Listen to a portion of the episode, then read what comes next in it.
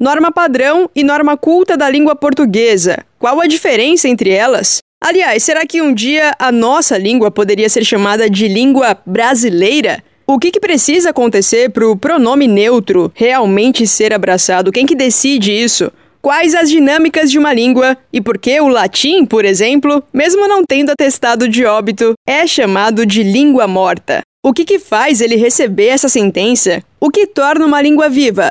Para falar sobre tudo isso, conversam comigo novamente a Maria Emília Oliveira Carleto, que agora está estudando linguagem, sujeito e discurso no mestrado da Universidade Federal de Uberlândia, e a pedagoga doutora em educação pela Universidade de São Paulo, Olíria Mendes de Menes, que também fez letras depois. Eu sou Josiele Ingrid, jornalista na diretoria de comunicação da UFO, e esse é o terceiro episódio dessa série que a gente está fazendo aqui no Ciência ao Pé do Ouvido sobre a nossa língua.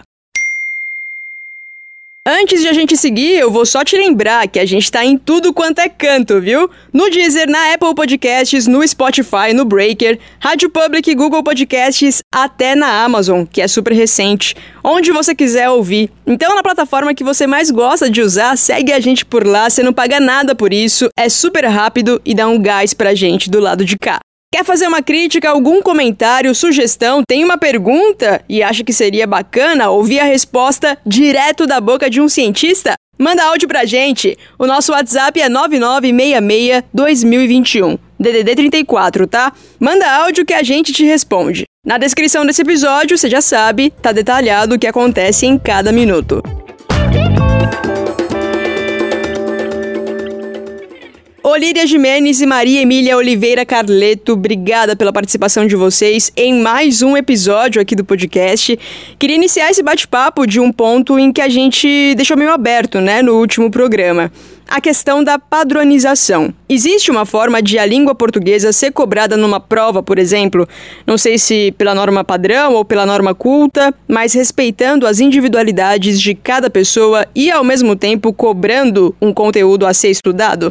Hoje, né, as provas e a escola, a gente faz tudo na forma, na norma culta, na verdade, né, que a gente fala. Porque tem uma diferença entre a culta e a padrão. A padrão é padrão mesmo, aquela coisa, tipo assim, inalcançável, sabe? Que tá ali em cima e a gente tem ela como exemplo. E a culta, ela é a que mais se aproxima da padrão. E é a que é cobrada, né? Na escola, nos vestibulares e tal. Mas aí ela é uma. A culta é uma variação. Então, assim, o que acontece é que nas escolas cobram-se a norma culta como se ela fosse a certa, né? E aí, na verdade, a gente tem que quebrar esse estigma de que existe uma certa. Na verdade, existem variações, diferentes variações da, da língua, e na escola predomina-se a culta. É assim que a gente tem que enxergar, sabe? Não que existe uma certa, todas as outras é errada. E aí hoje, então, no vestibular cobra-se a culta. Podem aparecer questões referentes a uma outra variação, igual tem um exemplo disso no Enem, se eu não me engano, que fizeram uma questão e deu um exemplo lá do dialeto queer, dos travestis, se eu não me engano, que eles montaram um livro com um dicionário com a, as palavras deles, né, as gírias que eles usam. Então, pode fazer referências sobre outras variações, mas a prova mesmo, o conteúdo que é cobrado, a língua que é cobrada ali, ela é na norma culta. Eu acho é que essa pergunta, é, ela cabe mais na educação básica, né? Como que você pode flexibilizar esse conteúdo programático de forma a abranger esses sotaques e essas variações linguísticas do nosso país? É, eu acho que ele é mais pontual na educação básica no, do que nas provas, nos exames admissionais das universidades, né, das instituições federais de ensino. Porque vai ser cobrado mesmo, né, vestibulares e Enem é cobrada a norma culta como exigência né, de produção textual, né, inclusive as redações, elas são bem frisadas isso, né, na correção. Não sei se a Maria Emília ainda corrige. Você corrige ainda? Corrige. Nessa luta. é. é, então é, é bem cobrado a utilização da norma culta da língua portuguesa, né? E as outras suas questão de gramática, né? Ortografia, isso tudo é bem pontuado, né? Na hora de correção. Mas eu acredito que na educação básica, principalmente de primeiro ao quinto ano, né, no ensino fundamental 1, o professor tem mais flexibilidade, né? E poderia, né, mas não faz, respeitando ou valorizando, valorizando a riqueza cultural existente na sua sala de aula. Aí poderia ser se eu tenho uma, uma sala de primeiro ao quinto com algumas crianças que vieram de outros lugares, por que não fazer é, representações, fazer uma espécie de teatro, né, mostrando como que é a cultura da cidade, do local onde ele morava, de onde ele veio, se não for a origem dele, porque temos que pensar que recebemos crianças, mas não que todas as crianças são daqueles lugares, talvez são crianças que passam por aqueles lugares, mas não é a origem. É isso, nós temos o que? O pessoal de circo, ele fica determinado tempo naquela cidade, vai para outra cidade. Então ele é um passante naquela escola. Temos os ciganos, que eles se mudam, temos outros tipos de crianças e de grupos que não se fixam naquela cidade por muito tempo. A zona rural é assim porque vem aquela família para trabalhar naquela lavoura para colher aquele produto. Acabou a colheita, eles vão para outros lugares. Então existe aquele itinerário que não é fixo, né? Eles não são residentes fixos naquele local, mas que podem contribuir com a sala, mostrando, apresentando como que é a cultura daquele lugar de onde você veio. Seja a cultura gastronômica, seja a cultura do seu falar, do seu gostar, né? É, igual tem a literatura de cordel. Aqui você não encontra literatura de cordel. Eu trouxe literatura de cordel quando eu fui a João Pessoa e achei vários caderninhos de cordel numa revistaria que tem na beira da praia. O que eu tive eu comprei porque eu, aqui, pois nossa, achei, não tem aqui. Assim, eu conhecia, mas eu nunca tinha pegado sabe? No papel, folheado assim. Então, quando você mostra para uma criança que existe outro tipo de leitura, nossa, olha só o potencial. Então tem literatura de cordel onde vai, trazer qual que é a música mais assim tocada naquela sua região. Igual tinha aquela dupla, parecia gêmeos, do que fazia rimas, né? Do pandeiro, que eu esqueci também o nome, só peço para guardar nome. Então, isso vai agregar valor à sua aula e vai agregar cultura à sua sala para aquelas crianças, porque elas foram em outros lugares sem sair da sua sala de aula. Eu trabalhei numa escola que a gente fazia a feira, é, uma feira cultural, e um desses anos a gente fez, reuniu os meninos da escola e dividiu por grupos, cada um ia apresentar uma região do Brasil. Eles escolheriam, ou era da moda daquele lugar, a comida daquele lugar, a representatividade daquele lugar eles conheceram o Brasil inteiro, as cinco regiões, de todos os aspectos. Porque teve churrasco, teve. Era do italiano também, então era do mundo. Então teve a pasta, o macarrão, várias coisas. E, e os meninos tinham que apresentar no stand deles pontos que referenciavam aquilo que eles estavam mostrando, se era comida, sobre a comida, se era roupa, no desfile de roupa, não só a vestimenta, mas falar sobre a história daquela vestimenta, daquele povo. Então, isso agrega. Isso é uma forma de que você está ensinando o conteúdo de uma outra forma, uma outra forma que respeite e valorize as variações linguísticas e a sua regionalidade daqueles que estão participando. Eu acho que aí na educação básica você tem como uma forma mais flexível de você fazer essa movimentação. Para quem acompanhou a fala da Olíria e se interessou aí pela dupla do pandeiro, se eu não estiver enganada, é Caju e Castanha, depois só procurar. Seguindo, o Túlio Daniel mandou pra gente uma dúvida que talvez muita gente também tenha. Como uma única língua consegue se diferenciar tanto, como o inglês americano e britânico, ou o português de Portugal e do Brasil? Algum dia elas poderão ser consideradas línguas diferentes e talvez passarmos a usar a língua brasileira, por exemplo? É, sim, Túlio, existe essa diferenciação, né, pela questão histórica que a gente já vem falando. Todas essas diferenciações que a gente tem na língua se devem a essa questão histórica. E aí, lembrando de novo que são séculos de, de modificação, né? Não é de um dia para a noite. Não por isso que a gente tem essa mesma explicação, mas é porque, como a gente mencionou, a língua é viva e ela vai modificando. Então, os portugueses, quando vieram para cá, eles tinham a língua deles lá na Europa, né? Mas chegaram aqui no Brasil e aí eles deram de cara com outros habitantes com uma outra língua, então precisou se adaptar essa língua. A gente tem no português palavras de origem indígena, palavras de origem africana, palavras de origem espanhola, palavras de origem portuguesa. Então aí formou-se né, a variante do português do Brasil. E pode sim acontecer de que em algum momento, daqui a algumas centenas de anos, a gente tenha a língua brasileira diferente da língua portuguesa. E por que, que isso vai acontecer? Pelo mesmo processo que tem acontecido todas essas variações ao longo dos séculos. Os falantes eles vão se modificando, né? A língua, enquanto tem alguém para se comunicar nessa língua, ela está viva. Então tem alguém criando novas palavras, tem é, novos sotaques, tem novas gírias e isso vai se acrescentando. E aí como a gente citou até o exemplo lá do vós me sei, do você, essa diferença ela teve porque ao longo dos anos, viu-se que voz me era, era uma palavra muito grande. Então, não, vamos encurtar isso daqui e foi virando você.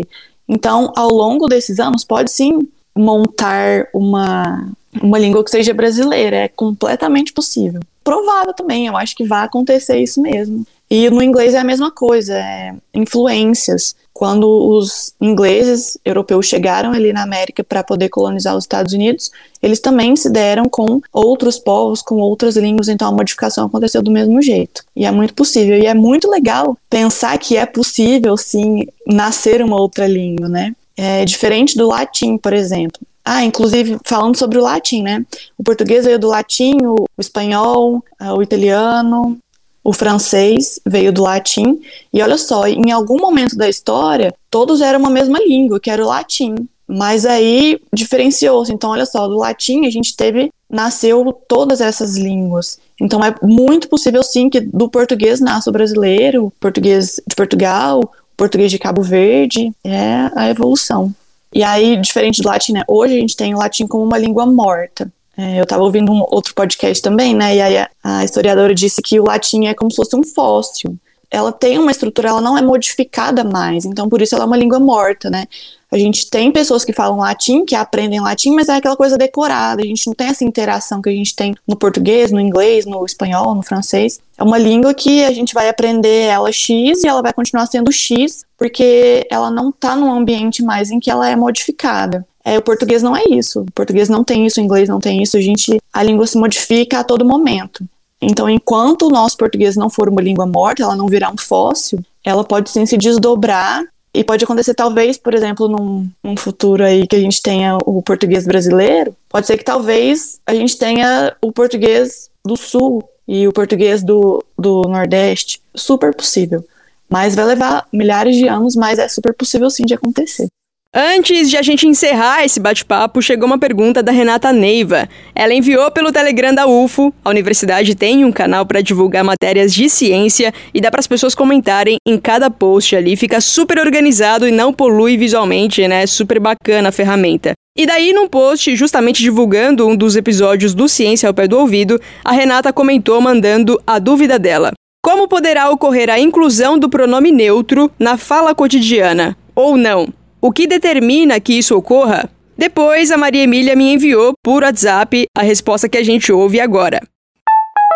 Olá, Renata, tudo bem? Aqui é a Maria Emília. Respondendo a sua pergunta, como a nossa língua é uma língua natural, viva, né, como a gente mencionou no podcast, não há imposições. Então as mudanças elas acontecem naturalmente. Então não tem o que poderia determinar, né, que a inclusão dos pronomes neutros pode acontecer de uma maneira natural. É uma discussão que tem na área da linguística. Alguns linguistas defendem que a gente já tem gramaticalmente o uso neutro, que é o masculino.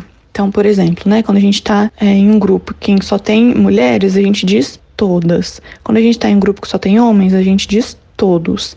E se a gente está num grupo misto, a gente continua usando todos, né? E esse todos, no caso, é neutro, tá? Ele é usado para o masculino e para o neutro. Então, gramaticalmente, nós temos esse neutro, que é posto pelo masculino. O que tem acontecido, né? O que a gente vê o todes, o elo, é uma mudança mais no discurso, na nossa fala. Então, para que essa mudança comece a ser usada gramaticalmente, precisa de alguns estudos ainda, de verificar uma ocorrência de fala, para ver se é só uma variação usada em determinados grupos ou se está virando uma coisa mais generalizada, entendeu? Então, é um processo longo, assim como a gente tem mudanças do você, né? Primeiro era voz mercê, depois vossa mercê, depois você. Hoje em dia gente até fala o C. são processos que duram muitos anos, muito tempo. Então, o que está acontecendo hoje é a utilização do pronome neutro de uma maneira mais discursiva, ou seja, é mais na fala e dentro de grupos mais fechados, né? A gente até escreve, né, em respeito à, à identidade dessas pessoas, só que não é um uso gramatical, não é um uso reconhecido ainda. Ele é mais restrito a um determinado grupo, entendeu? Então, para que isso vire uma regra gramatical, precisa-se mais de um tempo, precisa observar se esse uso ele foi generalizado, entendeu? Então, não tem nada que vai impor isso, nos obrigar a isso, porque é uma língua natural, então são mudanças que acontecem naturalmente. Esse natural é pela fala, pelo uso dos cidadãos. Se a partir de agora começar a utilização desse pronome neutro, começar a ser usado por mais pessoas, por mais grupos, é não só os LGBTQIA+, e os apoiadores, né, mas expandir, aí pode ser que seja um fenômeno que comece esse processo de gramaticalização. É isso, nosso terceiro episódio juntas. De novo, meu muito obrigada pela participação de vocês até aqui. Semana que vem a gente conversa mais. Obrigada, obrigada eu. Há alguns episódios você ouviu por aqui um novo quadro nesse programa. É o Rede de Divulgadores da Ciência da UFO, apresentado pelo Túlio Daniel. Chega mais, Túlio! Olá, Josi. Olá, pessoal. Muito bom estar aqui novamente. Se você ainda não me conhece, eu sou Túlio Daniel e este é o quadro da Rede de Divulgadores da Ciência da UFO. Oi, gente! Na minha participação passada, no episódio 19, vocês conheceram um pouco sobre o que é a rede e a atuação dela na UFO. A partir de hoje, trarei alguns projetos de pesquisa e divulgação científica de integrantes da rede. Atualmente, a Universidade Federal de Uberlândia tem vários projetos de acolhimento à população LGBTQIA+, e um deles é o NUPAT, o Núcleo de Pesquisa e Acolhimento Trans da UFO, desenvolvido na Faculdade de Odontologia. A UF tem um centro de assistência para a saúde transespecífica, o CRASH, localizado no Hospital das Clínicas, e é ali que o NUPAT acontece. Além da parte da pesquisa sobre a saúde bucal, existe a parte prática, onde são realizados atendimentos odontológicos para a população trans. Os atendimentos começaram em 2019 e, para isso, houve toda uma preparação dos profissionais e estudantes, com capacitações sobre diversidade sexual e de gênero, além de várias palestras ofertadas por pessoas trans. Desse modo, o núcleo serve também como um aprendizado para os alunos de odontologia, que conseguem suprir uma lacuna encontrada no curso e ter uma preparação para um atendimento mais humanizado. Ao todo, foram atendidas 43 pessoas. Por causa da pandemia de Covid-19, os atendimentos foram suspensos, mas os trabalhos não param. São promovidos diversos debates de forma virtual. Muito bacana, né? Se você gostou e quer acompanhar os trabalhos do pessoal, basta segui-los no Instagram pelo arroba nupat Vale lembrar que se você faz divulgação científica e ainda não é integrante da rede, basta mandar um e-mail para comunicaciência.ufo.br ou uma mensagem nas redes sociais do Ciência ao Pé do Ouvido que a gente responde. E claro, não deixe de acompanhar tudo o que rola na ciência da UFO pelo nosso canal no Telegram. É só pesquisar por Comunica Ciência UFO. Até mais, galera. Obrigado, Josi. Relembrando que onde você quiser nos ouvir, a gente tá. No Deezer, na Apple Podcasts, no Spotify, no Breaker, Rádio Public, Google Podcasts, na Amazon, você que manda. Se você gosta do programa, segue a gente, é super rápido e de graça. Se você quer falar comigo, com a equipe, eu tenho uma dúvida e gostaria que um cientista respondesse no nosso WhatsApp 9966-2021, você manda áudio, deixa tudo claro por lá que a gente te responde. 9966-2021, o DDD 34, tá? Eu sou Josiele Ingrid, agradeço demais a sua companhia até aqui e na próxima terça-feira eu volto para a gente conversar um pouquinho mais sobre expressões da nossa língua, ditados populares, regionalismos, variedade linguística e muito mais. Até lá, se cuida, um abraço para você, fica bem.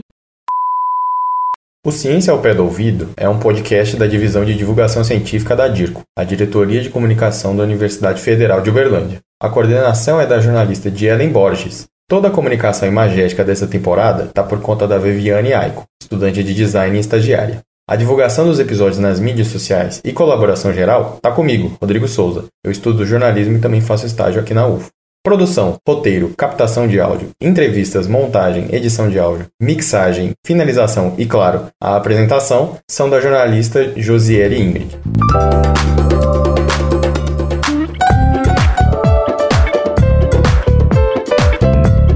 Ciência. Ao pé do ouvido.